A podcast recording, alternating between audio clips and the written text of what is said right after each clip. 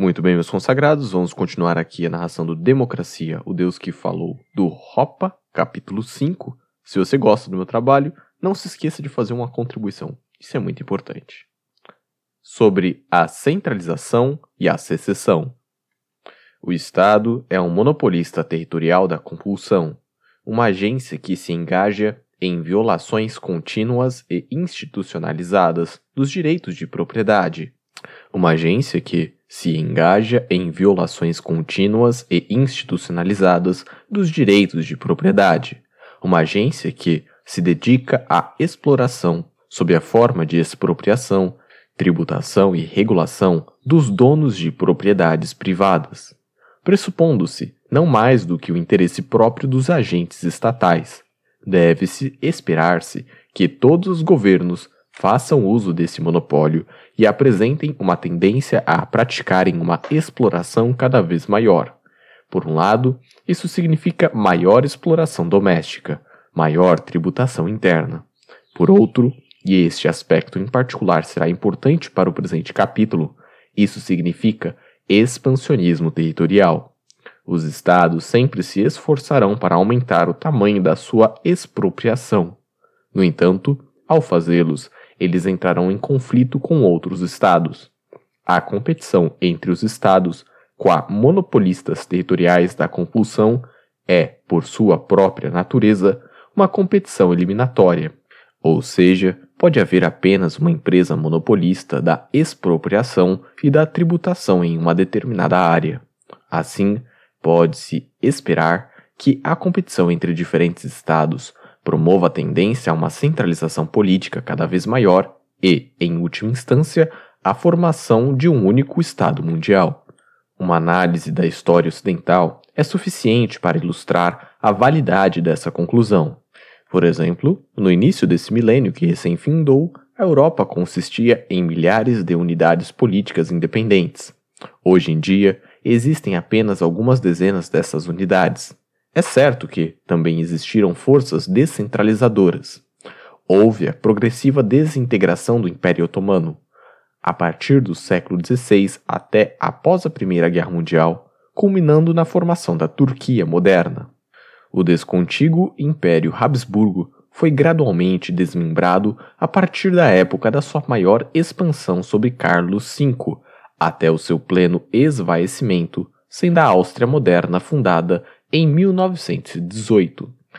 E só recentemente, diante dos nossos próprios olhos, o antigo Império Soviético se desintegrou.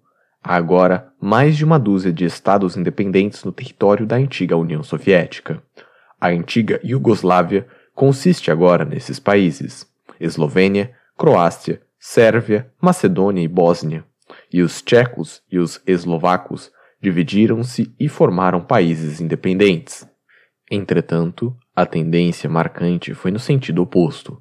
Por exemplo, durante a segunda metade do século XVII, a Alemanha era composta por aproximadamente 234 países, 51 cidades livres e 1.500 propriedades senhoriais independentes.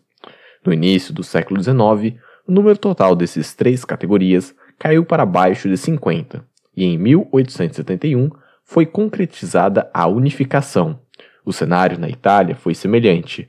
Até mesmo países pequenos apresentam uma história de expansão e de centralização. A Suíça começou em 1291 como uma confederação de três estados cantonais independentes. Em 1848, ela tornou-se um único estado federal com cerca de duas dúzias de províncias cantonais. Além disso, a partir de uma perspectiva global, a humanidade chegou mais perto do que nunca do estabelecimento de um governo mundial. Mesmo antes da dissolução do Império Soviético, os Estados Unidos alcançaram um status hegemônico sobre a Europa Ocidental e sobre os países do Pacífico, como mostrado pela presença de tropas americanas e pela construção de bases bélicas, pelos pactos militares OTAN e SAITO pela função do dólar americano como a suprema moeda de reserva internacional e pelo papel como o emprestador ou prestador de liquidez de última instância para todo o sistema bancário ocidental, e por instituições como o Fundo Monetário Internacional, o Banco Mundial e a recém-criada Organização Mundial do Comércio. Ademais, sob a hegemonia americana, a integração política da Europa Ocidental avançou constantemente.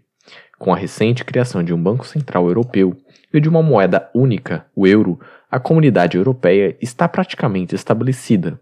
Ao mesmo tempo, com a NAFTA, Acordo de Livre Comércio da América do Norte, foi tomado um passo significativo rumo à integração política do continente americano. Com a ausência do Império Soviético e da sua ameaça militar, os Estados Unidos emergiram como a única e incontestável superpotência militar do mundo, tornando-se o seu policial supremo. Conforme a visão tradicional, a centralização é, de um modo geral, um movimento bom e progressista. A desintegração e a secessão, mesmo quando às vezes inevitáveis, representam um anacronismo. Supõe-se que as grandes unidades políticas, e, em última análise, um único governo mundial implicam maiores mercados e, em virtude disso, maior riqueza. Como comprovação desse fato, argumenta-se que a prosperidade econômica aumentou drasticamente com o aumento da centralização. Contudo, em vez de refletir a realidade, essa visão ortodoxa, na verdade, apenas ilustra o fato de que a história é normalmente escrita pelos vencedores. Correlação ou coincidência temporal não comprovam um nexo de causalidade. Com efeito, a relação entre a prosperidade econômica e a centralização é muito diferente, e de fato, praticamente o oposto daquilo que a ortodoxia alega. A integração política e a integração econômica são dois fenômenos completamente diferentes. A integração política envolve a expansão territorial do poder de tributação e de regulação das propriedades de um Estado. A integração econômica é a ampliação da divisão do trabalho e da participação no mercado em âmbito interpessoal e interregional. Em princípio, ao tributarem e regularem os proprietários e os assalariados, todos os governos são contraproducentes. Eles reduzem a participação no mercado e a formação da riqueza econômica. Porém, uma vez admitida a existência de um governo, não há nenhuma relação direta entre o tamanho territorial e a integração econômica. Tanto a Suíça quanto a Albânia são países pequenos, mas a Suíça apresenta um elevado grau de integração econômica, ao passo que a Albânia não o apresenta. Tanto os Estados Unidos quanto a antiga União Soviética são países grandes. Todavia, ao passo que, nos Estados Unidos, há elevada divisão do trabalho e alta participação no mercado, não havia quase nenhuma integração econômica na União Soviética, onde praticamente não existia propriedade privada do capital. A centralização, portanto, pode ser acompanhada tanto pelo progresso econômico quanto pelo retrocesso econômico. O progresso acontece quando um governo menos tributador e menos regulador amplia o seu território à custa de um governo mais explorador. Se o contrário ocorre, a centralização promove a desintegração econômica e o retrocesso. No entanto, há uma relação indireta muito importante entre o tamanho territorial e a integração econômica. Não é possível começar a existir um governo central dominando territórios e ainda menos um único governo mundial desde o início. Ao invés disso, todas as instituições com poder de tributar e de regular os donos de propriedades privadas devem começar pequenas. A pequenez, porém, promove a moderação. Um governo pequeno tem muitos concorrentes próximos. Se ele tributar e regular os seus próprios súditos de forma visivelmente mais pesada do que os seus concorrentes, haverá a imigração da mão de obra e do capital, o que fará com que esse governo sofra uma correspondente perda de futuras receitas tributárias. Considere-se, por exemplo, um único lar familiar ou uma cidade como um território independente. Poderia um pai fazer com o seu filho ou um prefeito fazer com a sua cidade o que o governo da União Soviética fez com os seus súditos, ou o que os governos em toda a Europa Ocidental e o governo dos Estados Unidos fazem com os seus cidadãos, isto é, expropriar até 50% da sua riqueza? É óbvio que não.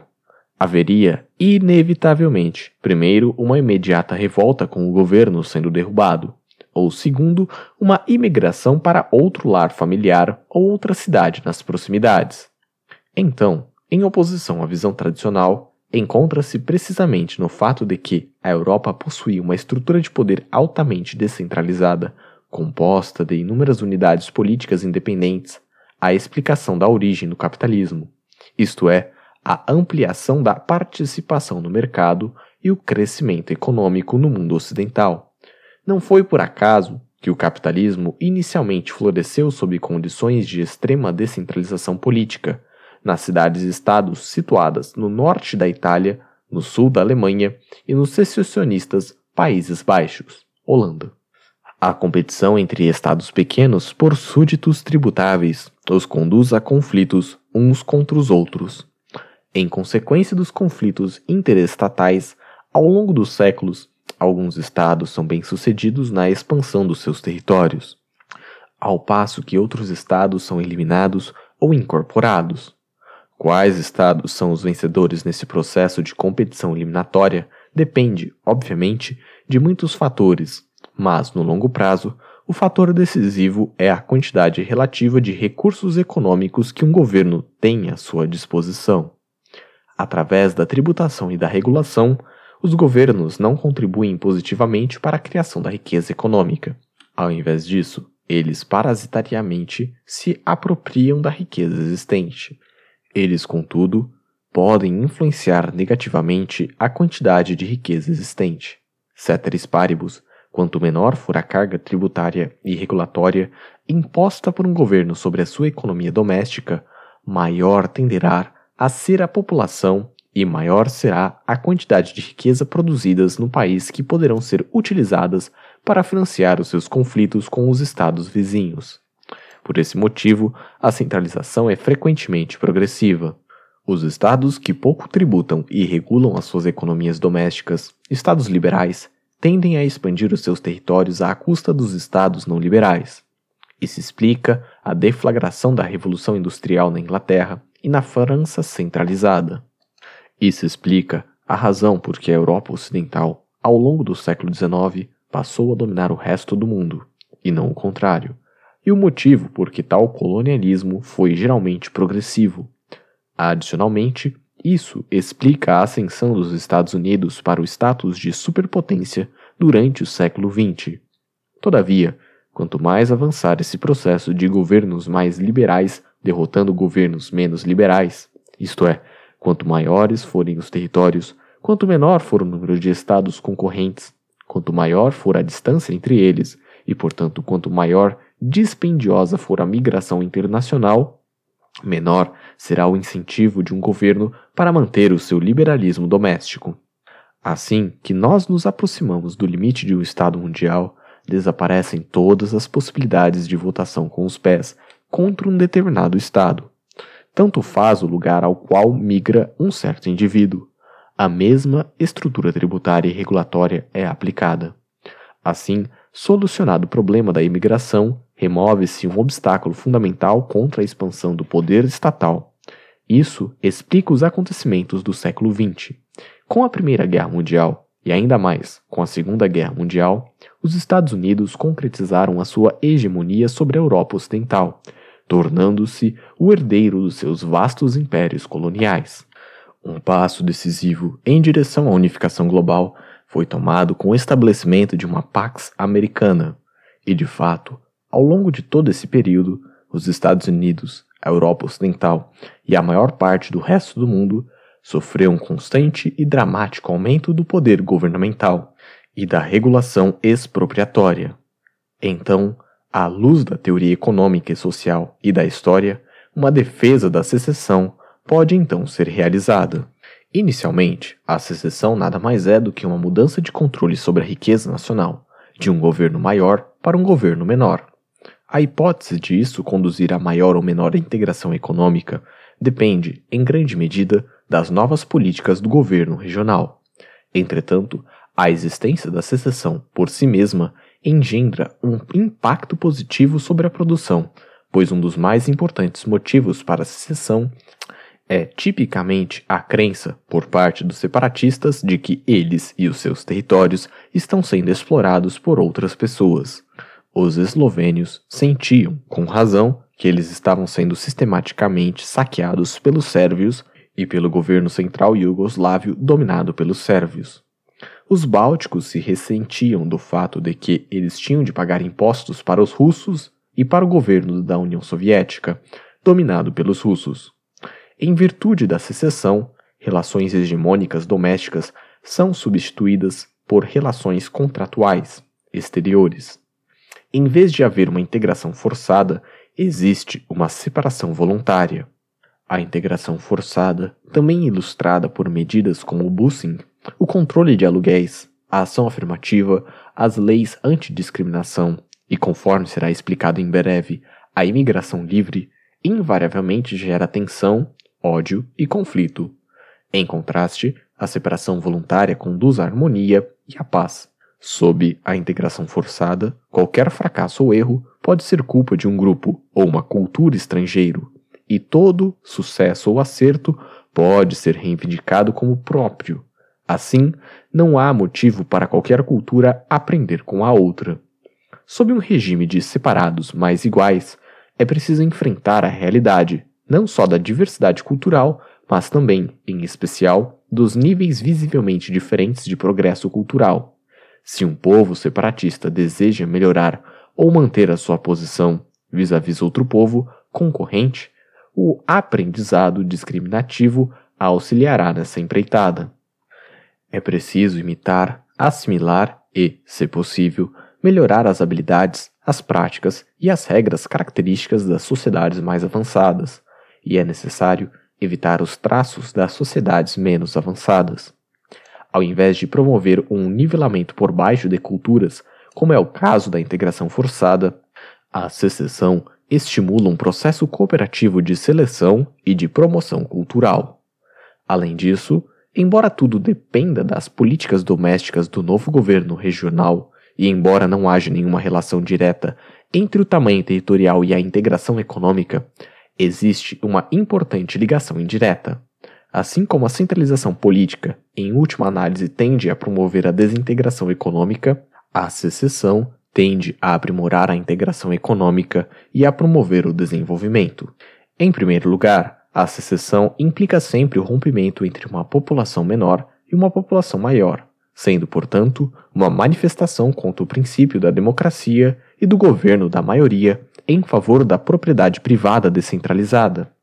Mais importante ainda, a secessão implica sempre o aumento de oportunidades de imigração interregional, e um governo secessionista é imediatamente confrontado com a ameaça da imigração.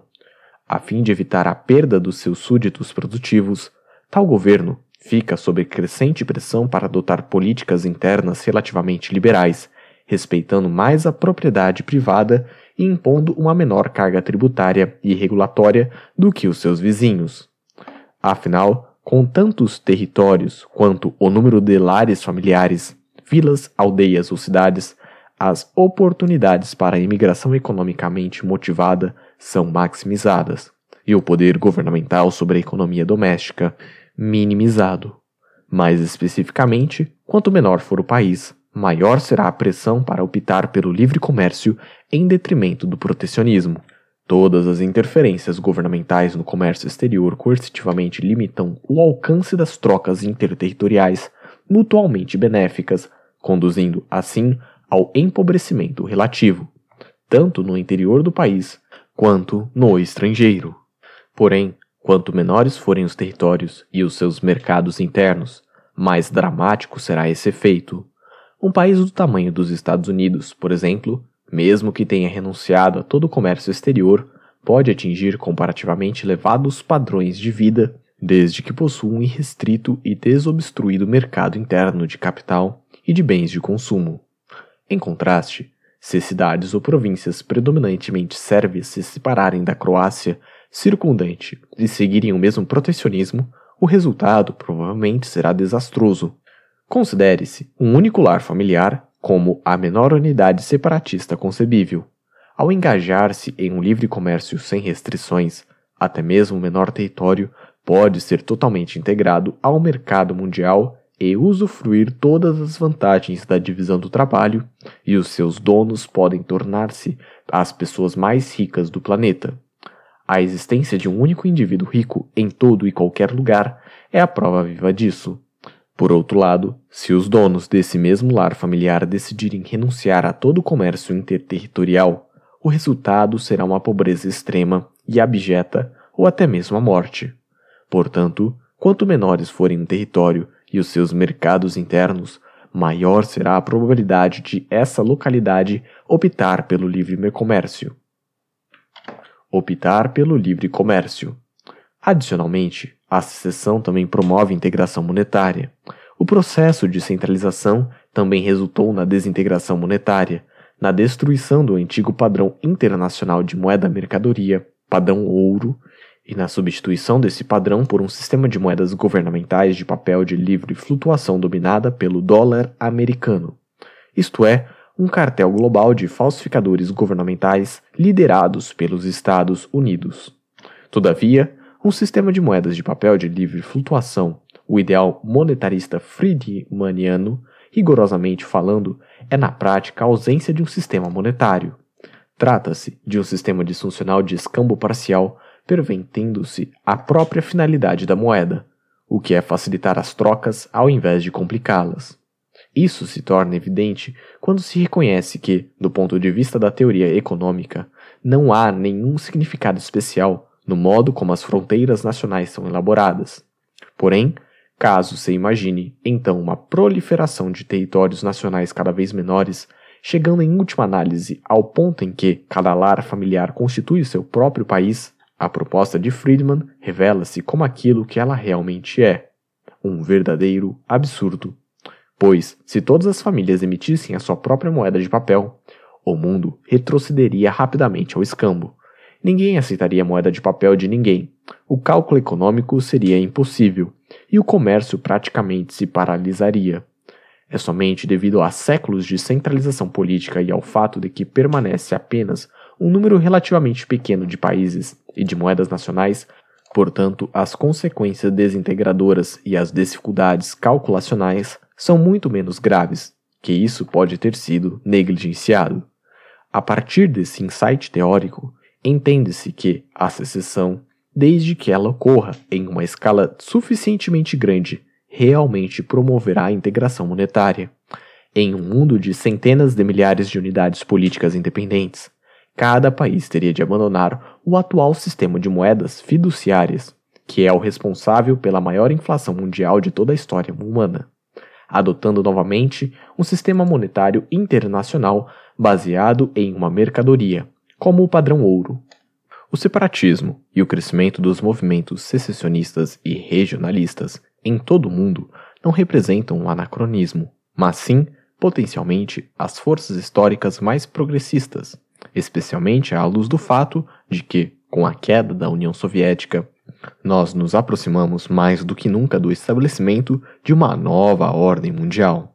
A secessão aumentará a diversidade étnica, linguística religiosa e cultural, ao passo que séculos de centralização reprimiram e esmagaram centenas de culturas distintas. A secessão acabará com a integração forçada provocada pela centralização, ao invés de estimular conflitos sociais e o nivelamento cultural. Ela promoverá a concorrência pacífica e cooperativa de diferentes culturas separadas territorialmente. Em especial, ela eliminará os problemas de imigração que cada vez mais assolam os países da Europa Ocidental e os Estados Unidos. Atualmente, sempre que o governo central permite a imigração, ele permite que os estrangeiros encaminhem-se, literalmente, por meio das ruas e das estradas governamentais, para as estradas das residências de quaisquer habitantes nativos, independentemente de esses residentes desejarem ou não essa proximidade para com os estrangeiros. Assim, a imigração livre, em grande medida, significa integração forçada. A secessão resolverá esse problema ao permitir que cada pequeno território tenha suas próprias normas de admissão e determine, de forma independente, primeiro, com quem os seus residentes se associarão no próprio território e, segundo, com quem tais habitantes preferirão efetuar uma cooperação social à distância. Por fim, a secessão promoverá a integração econômica e o desenvolvimento. O processo de centralização resultou na formação de um cartel internacional governamental dominado pelos Estados Unidos de gestão das migrações, das trocas comerciais e das moedas fiduciárias, no estabelecimento de governos cada vez mais invasivos e onerosos, num globalizado estatismo assistencialista e belicista, em estagnação econômica ou até mesmo em diminuição dos padrões de vida. A secessão, se for efetivada em uma escala suficientemente grande, pode mudar tudo isso. O mundo se constituiria de dezenas de milhares de diferentes países, regiões e cantões de centenas de milhares de cidades livres independentes, como as atuais esquisitices de Mônaco, Andorra, São Marino, Liechtenstein, Hong Kong e Singapura. Aumentariam consideravelmente as oportunidades de migração economicamente motivada e o mundo consistiria em pequenos territórios de governos liberais e economicamente integrados através do livre comércio e de uma moeda mercadoria, como ouro. Seria um mundo inédito de prosperidade, de crescimento econômico e de progresso cultural. Fim do capítulo, espero que você tenha gostado. Se você gostou, não se esqueça de fazer aquela contribuição. Cara, se ajudar com um realito, já vai fazer muita diferença no meu trabalho aqui. Tem todos os links na descrição. Me segue nas redes sociais e abraço. Tchau.